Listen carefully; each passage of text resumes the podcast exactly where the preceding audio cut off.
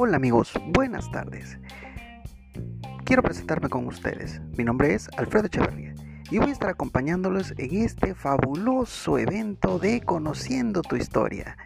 En esta ocasión vamos a hablar de las principales actividades económicas en México.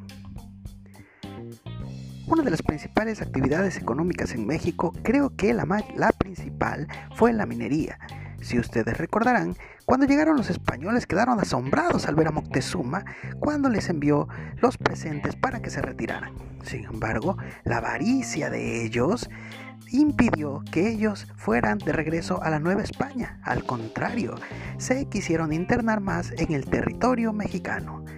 Antes de llegar a la ciudad de Tenochtitlán, ¿sale? quedaron impresionados por la mayoría de los tesoros que había. En las pirámides el sol brillaba con tantas ornamentas de oro que había por todos lados. Eso no nos lo sabíamos, ¿verdad?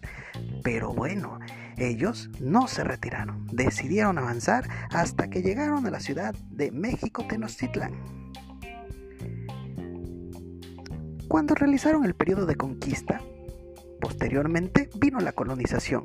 En ese periodo de colonización se desarrollaron esas diversas actividades económicas en México. La principal es la minería. También no podemos dejar de la mano lo que es la agricultura, el comercio y otras más que se desarrollaron, al igual como los múltiples oficios que había en ella. Nos enfocaremos a la minería, la cual produjo un gran desarrollo en la Nueva España.